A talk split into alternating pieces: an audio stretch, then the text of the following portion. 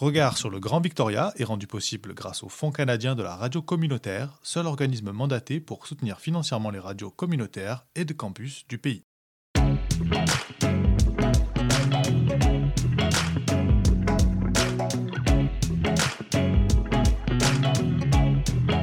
Regard sur le Grand Victoria.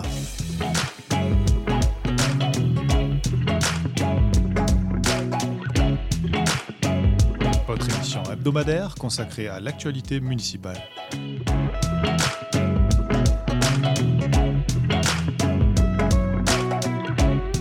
À retrouver tous les mercredis à midi et en rediffusion le samedi à 10h sur les ondes de Radio Victoria 107.9 FM. Mais aussi en balado sur radiovictoria.ca.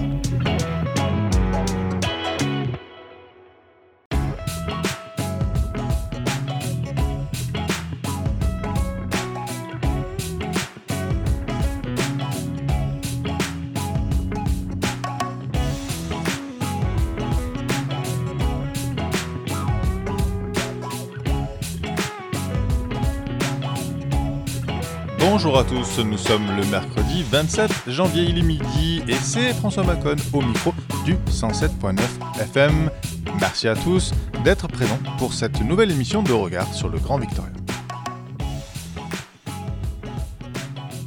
Au sommaire de votre émission cette semaine, nous irons d'abord à Saniche où le conseil municipal a pris à l'unanimité des décisions concernant la crise de la consommation des drogues illicites et des surdoses en Colombie-Britannique, la province qui déplore cette année près de 1600 décès par surdose. Et nous recevrons la dépositaire de cette motion, la conseillère municipale Karen Harper, qui a demandé, vous le verrez, à ses collègues conseillers municipaux d'explorer tout ce qui était possible de faire pour répondre à cette urgence sanitaire dans les limites de la ville de Saniche. Nous aurons ensuite avec nous euh, Mélinda Trochu, notre journaliste qui revient sur euh, le déroulement et la suite de l'actualité de la tente communautaire dans le parc Beacon Hill, qui a été déplacée, vous le verrez, du côté de Cook Street, légalement cette fois-ci avec l'accord de la mairie, sous condition toutefois Mélinda est avec nous et nous dira tout ce qu'il faut savoir concernant l'actualité de la tente communautaire du parc Beacon Hill. Nous reviendrons ensuite sur un accord de défense incendie signé cette semaine entre les trois municipalités de Victoria, Sanish et Oak Bay. Un accord qui réactualise les protocoles de défense incendie des trois municipalités et qui le rend, selon les chefs de département incendie, beaucoup plus efficace. Et enfin, nous irons à Bay où le conseil municipal a entériné cette semaine la dernière phase d'un projet qui rentre désormais dans sa phase exécution, celui d'accueillir des Welcome House pour les réfugiés et les immigrants. Nous recevons Jen Hurtig de Victoria Immigrant and Refugee Center Society avec qui nous parlerons de ces Welcome House. Il y en a actuellement deux à Bay qui peuvent accueillir 8 personnes avec des services de soutien pour faciliter l'intégration de ces nouveaux arrivants dans la communauté. Et Jen qui est également responsable provincial du programme anti-haine et anti-racisme. Nous revenons avec elle sur les récents actes de racisme et de discrimination qui ont frappé la communauté Cowinchan.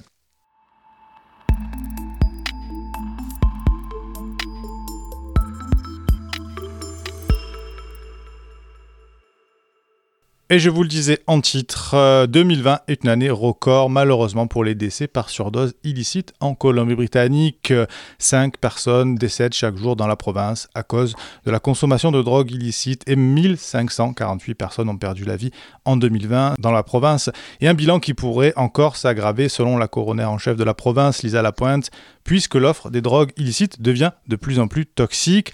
Une situation qui a fait réagir des conseillers municipaux à sa niche qui ont proposé lundi soir en conseil municipal une motion pour répondre à cette urgence de santé publique.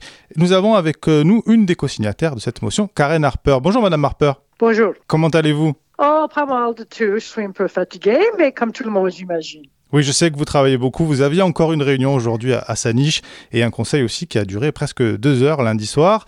Mais en tout cas, on vous remercie beaucoup de prendre un petit peu de temps euh, avec nous aujourd'hui pour nous expliquer votre volonté ainsi que celle de votre collègue Ned Taylor, euh, puisque vous demandez à vos collègues euh, municipaux, vos collègues conseillers municipaux et à vos agents de la municipalité de Saniche d'ouvrir un dialogue avec les agences sanitaires et les organisations à but non lucratif pour savoir eh bien, si aujourd'hui des sites de consommation supervisée de drogue sont possibles dans sa niche et vous appelez aussi à d'autres actions d'accompagnement pour répondre à ce problème euh, d'urgence et de santé publique.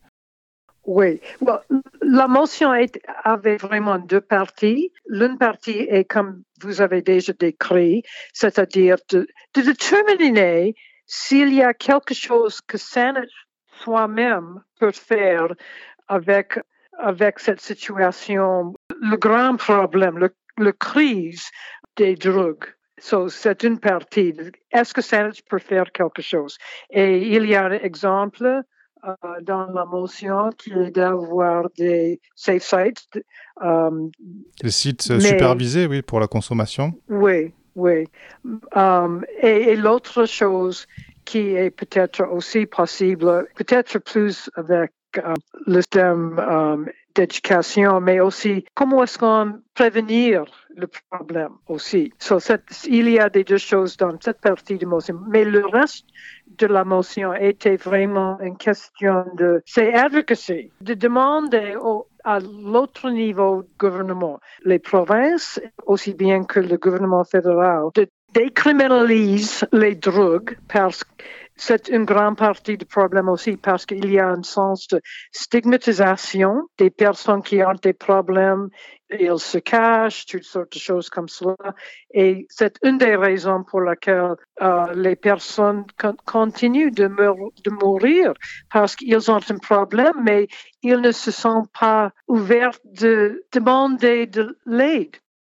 D'ailleurs, vous avez dans votre motion pris comme exemple la ville de Vancouver qui a récemment, elle, pris la décision eh bien, de mhm. décriminaliser la simple possession euh, de drogue. Oui.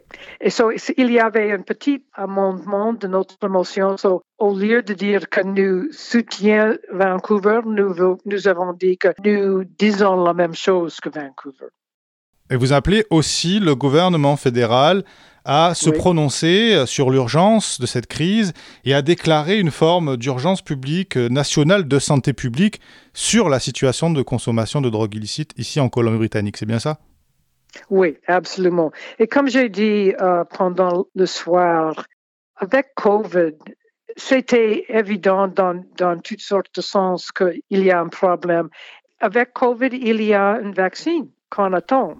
Mais avec la crise de drogue, il n'y a pas de vaccin, il faut faire des, des actions beaucoup plus urgentes et constantes. Et c'est vraiment évident qu'il y a beaucoup de monde qui meurt chaque jour de drogue.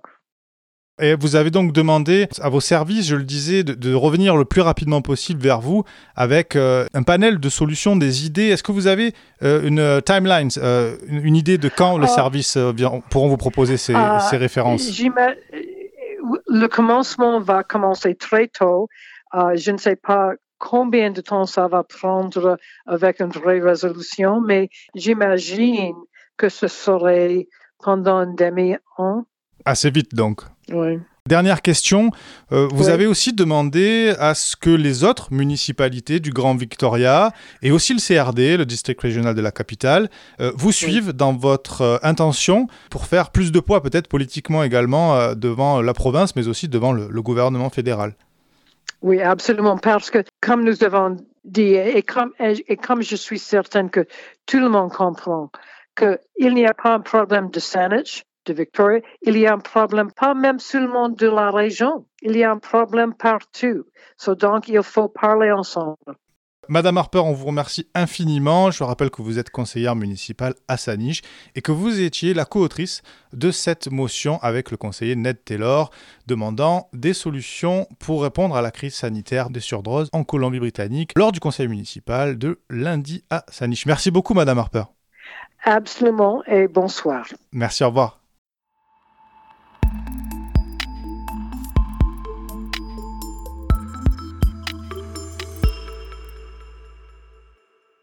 À Victoria, nous poursuivons notre couverture médiatique sur le dossier de la tente communautaire installée par un groupe de bénévoles illégalement, du moins sans l'autorisation préalable de la ville de Victoria dans le parc Beacon Hill. Mais cette fois-ci, il semblerait que la tente communautaire soit enfin légale puisque la municipalité a accordé un permis temporaire d'installation ainsi qu'une subvention de 6500 dollars au Red Cedar Café afin qu'elle puisse apporter des services de restauration à l'intérieur de la tente. Elle se trouve donc cette tente désormais sur Cook Street près de Dallas Road. Melinda, tu t'es rendue sur place hier midi. Quelle était la situation? Quand je suis arrivée sur les lieux, j'ai retrouvé Anthony Bryan, un francophone de Montréal qui vit au parc Beacon Hill depuis juillet dernier et que j'ai interviewé la semaine dernière. Anthony était en train de ranger les tentes et d'accueillir les donations des particuliers qui s'arrêtent pour donner des vêtements, par exemple. Alors les volontaires ont déménagé la tente samedi soir jusqu'à Cook Street et ils en ont monté une deuxième identique. Car l'idée, c'est d'avoir une tente pour les donations et une autre pour se réchauffer, boire un café, mais aussi, si besoin, soigner, accueillir des personnes en crise. Les slogans sur la tente principale qui dénonçaient la colonisation et la paupérisation ont été recouverts ou modifiés. La route a été redessinée et la zone délimitée. Alors je le disais, la ville de Victoria a donc autorisé, mais sous condition, euh, l'installation de cette tente et de cet équipement. Euh, quelles sont exactement ces conditions, Melinda tout d'abord, le permis a été accordé donc au Red Cedar Café. C'est cette structure qui se doit de gérer les tentes et de veiller que tout se passe bien. Il y a pas mal de règles que la mairesse Lisa Helps a détaillées dans son dernier courriel aux administrés, à savoir que le calme doit régner de 10h le soir à 7h le matin, les protocoles Covid doivent être respectés et il faut deux personnes sur place en tout temps pour accueillir les sans-abri. Tout cela, la mairesse l'assure, est temporaire jusqu'au 31 mars et c'est parce que c'est temporaire que les riverains n'ont pas été consultés. Alors justement, la consultation des riverains, on en parlait précédemment lors du premier projet, du projet initial d'installer cet équipement sur Avalon Street, l'hostilité des riverains qui avaient rencontré le conseiller nouvellement élu Stéphane Andrew avait conduit à déplacer ce projet à Cook Street. Comment ça se passe actuellement avec euh, les riverains au niveau de Beacon Hill? Anthony m'a expliqué que pour l'instant tout se passe bien, que les voisins sont très sympathiques et qu'il y a un flot continu de personnes qui viennent faire des donations. J'ai vu moi-même trois personnes en dix minutes déposer des vêtements, parfois juste une veste. Il faut dire que la localisation bien visible sur Cook Street devrait aider ceux qui n'osaient pas s'aventurer dans Beacon Hill pour donner. En ce moment, les volontaires ont surtout besoin de couverture de survie, de sachets de déshumidification et de vêtements pour hommes. Alors on peut donc penser légitimement que la saga de la tente communautaire touche à sa fin et que cet équipement va rester pour le long terme? Eh bien, peut-être pas, car lundi, le Red Cedar Café a reçu une lettre que j'ai pu consulter et qui pointe quelques dysfonctionnements auxquels il faut trouver des solutions. Plusieurs fois, des officiers du Victoria Fire Department sont venus inspecter les tentes. Et les problèmes tournent en fait autour du risque d'incendie et des modes de chauffage. Il est demandé aux volontaires de retirer les chauffages au propane et les bouteilles de propane. Les tentes seraient également constituées d'un matériau qui n'est pas ignifuge.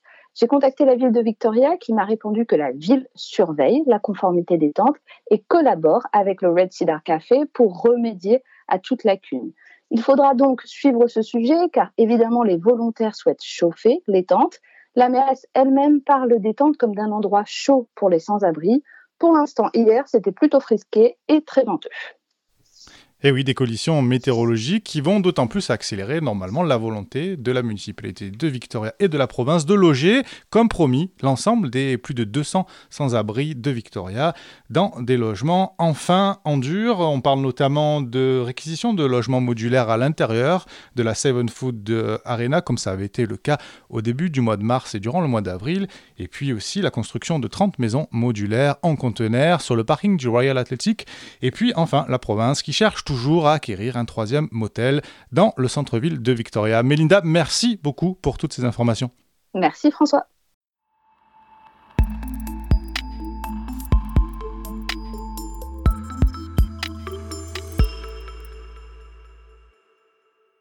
Les trois municipalités du sud de l'île de Vancouver, Victoria, Saanich et Bay ont récemment mis à jour les termes de leur accord d'entraide en matière de lutte contre les incendies, qui vise désormais à mieux rationaliser les opérations dans la région.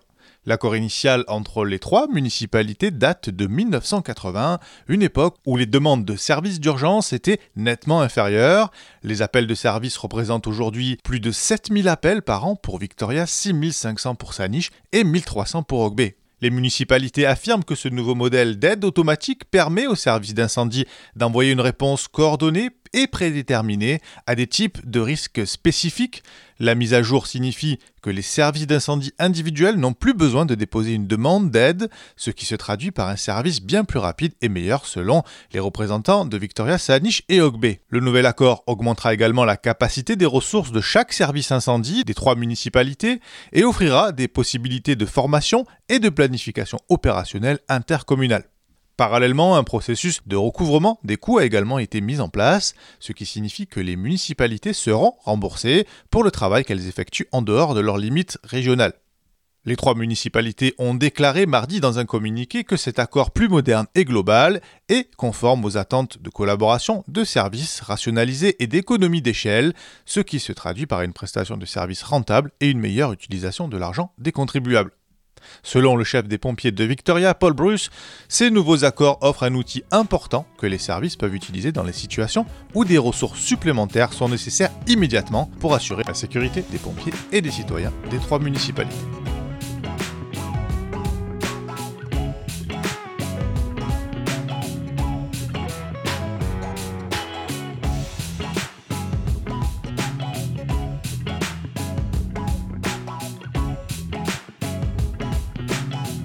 Regard sur le Grand Victoria.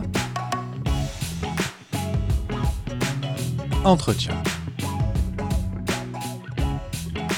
Et dans cette partie entretien, nous nous rendons désormais à Ogbe, où la municipalité a signé il y a bientôt deux ans un accord de partenariat avec la Victoria Immigrant and Refugee Center Society, ou VIRCS, afin d'établir des Welcome House, des maisons qui sont destinées à accueillir des nouveaux immigrants et réfugiés au sein de la communauté, avec, vous le verrez, beaucoup de services de soutien et un engagement sans faille de la communauté et pour aller plus loin, sur ce sujet, nous recevons Jen Hurting de la Victoria Immigrant and Refugee Center Society. Bonjour Jen.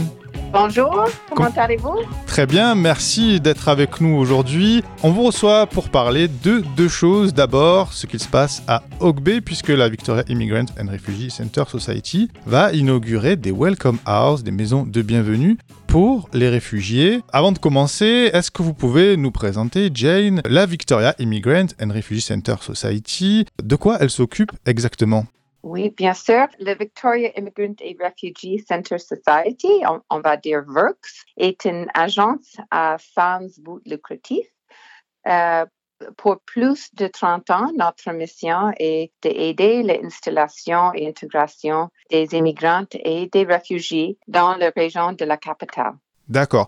Euh, alors pour ce faire, les, immigrants peuvent dès aujourd'hui s'installer dans les Welcome House. Alors qu'est-ce que c'est exactement les, les Welcome House? Welcome House, c'est une, maison, un logement de transition pour les nouveaux réfugiés. C'est un programme qui est nouveau pour le Victoria et même sur l'île de Vancouver. Il n'y a pas des autres euh, maisons comme ça où un réfugié qui vient d'arriver peut aller installer dans une maison tranquille et avoir les services que le Works a donnés c'est quel type de service justement? C'est des services de soutien oui, les soutiens, c'est les, services d'installation et intégration. So, comme par exemple les programmes d'anglais, de, d'apprendre ou peut-être d'améliorer l'anglais, les préparations de trouver un emploi, un appui de connaissance de la ville, comment utiliser les services d'autobus ou les services communautaires comme la bibliothèque ou la piscine s'il n'y a pas de COVID, comment obtenir un permis de conduire, toutes les choses comme ça de comment ça marche ici à Victoria. Le programme de Welcome House, ça c'est un logement pour les premiers neuf mois et c'est aussi l'équipe qui, qui habite dans la maison de Works. Ils vont aider les, les réfugiés de trouver un logement permanent et comme on a dit, l'emploi. aussi, des autres choses qui est utile, les ateliers de food safe, de comment vérifier que... Um, le food safe, c'est effectivement les bonnes pratiques sécuritaires, de sécurité dans la cuisine, comment éviter les contaminations des ingrédients, comment garder une cuisine, éviter par exemple les risques de fire, d'incendie. c'est tout ça. C'est ça, exactement. Justement, euh, donc vous, les accompagnez, euh, ces immigrants. combien sont-ils actuellement à Victoria? Combien passent par le programme euh, Victoria Immigrant and Refugee Center Society? Et, combien de, personnes peuvent accueillir ces, Welcome House? Le Welcome House, il y a l'espace pour huit personnes et deux employés de Works. Il y a cinq chambres et un bureau. Et les employés qui sont là, ils, ont euh, les autres programmes comme par exemple un jardin communautaire qui est pour les euh, résidents de la maison, mais aussi c'est un programme bénévole pour la communauté. Comment euh, ces personnes-là sont sélectionnées? Est-ce que ce sont des gens, des immigrants qui sont déjà sur place à Victoria? Ce sont des gens qui font la demande depuis leur pays d'origine?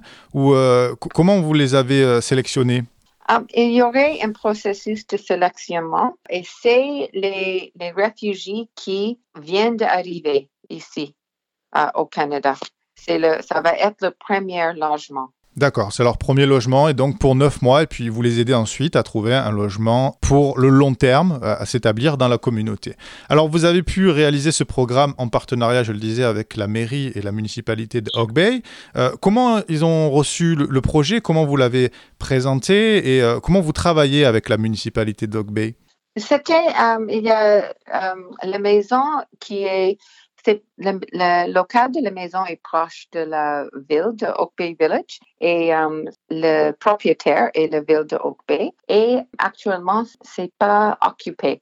Alors c'était euh, l'idée euh, de Works d'utiliser cette maison pendant une période, je crois, de deux ans. Et Oak Bay avait pensé que c'était une très bonne idée. Il y avait euh, des réunions publiques avec les voisines et euh, il y avait beaucoup, beaucoup de support pour l'idée. Et donc justement, hier soir, le conseil municipal de Bay qui a pris la décision finale pour euh, l'emplacement de ces maisons. Oui, c'était un vote qui a été pris vers 10 heures hier soir. Et um, toutes les pensées ont parlé um, de la décision et ils ont noté qu'il y avait beaucoup de support dans la communauté. Ils ont eu une réunion publique où il y avait uh, beaucoup de, gens qui ont noté leur appui pour le projet. Et ils ont voté 100% uh, pour le changement de zoning. C'était la dernière étape pour le gouvernement.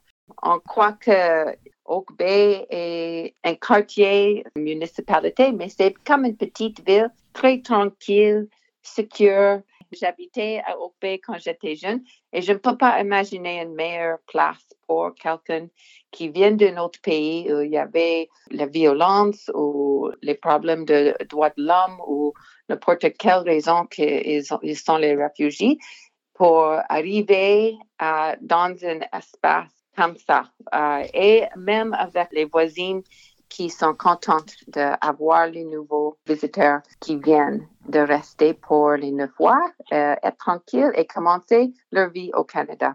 C'est un bel endroit, c'est un endroit sympathique, Ogbe, pour commencer une nouvelle vie avec, vous l'avez dit, tous les services de soutien offerts par euh, Victoria Immigrant and Refugee Center Society, et donc un projet qui a été soutenu par la communauté, les habitants, mais aussi le conseil municipal. Est-ce qu'il est possible, dans un avenir proche, de voir plus de maisons comme ça, plus de Welcome House? Oh, ouais, on va voir. Je pense que ça, c'est l'idée. Works est en train de chercher les autres partenaires et on est très contente avec euh, le support qu'on avait trouvé pour ce projet. Alors, si on veut vous aider, si on veut aider VIRX, euh, Victoria Immigrant and Refugee Center Society, vous avez peut-être besoin ou vous cherchez peut-être des bénévoles. Est-ce qu'on peut vous contacter? Est-ce qu'on peut venir vous aider et participer à cette aventure pour aider eh bien, ces euh, réfugiés à démarrer une nouvelle vie ici à Victoria? Oui, on a, il y a beaucoup d'opportunités euh, bénévolement pour tous les programmes de Works, mais aussi pour les résidents de Oak Bay. Tout est sur Zoom actuellement, je crois, sauf peut-être il y a des ateliers sur le jardinage au Canada. En tout cas, pour plus de détails, je peux vous donner un numéro de téléphone. Bien sûr. C'est 250 361 9433. Si vous avez envie de vous joindre à cette aventure et à ce projet, vous pouvez évidemment contacter Virx à ce numéro, on le redonnera en fin d'émission. Jane, on va changer de sujet puisque vous êtes aussi coordinatrice au niveau provincial du programme anti-haine et antiracisme. Est-ce que vous pouvez nous dire un mot de, votre activité au quotidien? Et puis on reviendra sur des actualités qui vous ont sûrement fait réagir un peu plus tard. OK? C'est le, programme de Resilience BC. Il y a 36 membres de notre réseau pendant toute la province de Colombie-Britannique. Dans chaque euh, communauté, municipalité, il y a des besoins différents de chaque communauté de comment adresser le racisme, ça prend des approches différentes dans le nord que sur l'île de Vancouver. So, ça, c'est le travail de nous à Works, de donner un appui. Un, très bon exemple de le travail du réseau. Le week-end dernier, il y avait une réponse communautaire de le racisme qu'on voit contre les membres de, de Oui, c'est ça. Alors, il y avait um, une très bonne uh, activité, un uh, rally, un car rally. Plus de 50 véhicules avaient participé dans cette activité et plus un panel sur Zoom qui était vraiment intéressant. Et on va avoir un link de cette panel qui va être disponible plus tard cette semaine. Et c'était une très bonne démonstration d'appui aux um, membres de toutes nos communautés. Oui, on rappelle effectivement que certains membres de la communauté Cominchan ont été victimes de discrimination et de racisme suite à la montée des cas à l'intérieur de la Première Nation. Et vous avez donc organisé cette manifestation en soutien à la Première Nation Cowinchan. Alors d'abord peut-être une question pour ceux qui sont eux-mêmes victimes de racisme ou de haine en raison de leur appartenance à une minorité. Euh, où est-ce qu'ils peuvent vous contacter? Où est-ce qu'on peut contacter Resilience BC So, uh, c'est le même numéro, c'est le numéro pour Works. Dans un mois, on va avoir un uh, website et médias sociaux et tout ça, mais on est juste en train de mettre tout ça en place. À Victoria, notre partenaire dans le réseau est ICA, Intercultural Association. Jen, merci beaucoup d'avoir été avec nous ce matin pour toutes ces informations. Je rappelle qu'on peut suivre euh, la Victoria Immigrant and Refugee Center Society et Resilience BC, euh, votre travail au quotidien. Si vous avez des problèmes et que vous êtes vous-même victime de racisme, vous pouvez évidemment contacter le 250 361 94 33 250 361 94 33. Et puis, eh bien, on va suivre ce programme destiné à l'accueil des réfugiés et des immigrants à Victoria. Merci beaucoup, Jane Hurting. Merci à vous.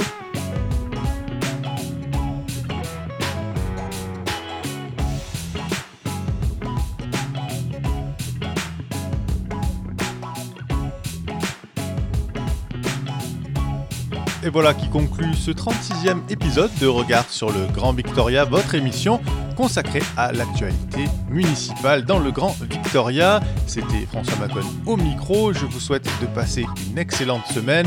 Je vous retrouve quant à moi mercredi prochain à midi avec très grand plaisir. Et n'oubliez pas que vous pouvez toujours réécouter les émissions et l'ensemble du contenu de Radio Victoria sur notre site internet radiovictoria.ca. Les podcasts sont disponibles en tout temps. Je remercie une nouvelle fois nos invités, la conseillère municipale Karen Harper de sa niche, Jane Hurtig pour la Victoria Immigrant and Refugee Center Society et notre journaliste Melinda Trochu. Et je vous souhaite de passer une excellente semaine et je vous dis à très bientôt.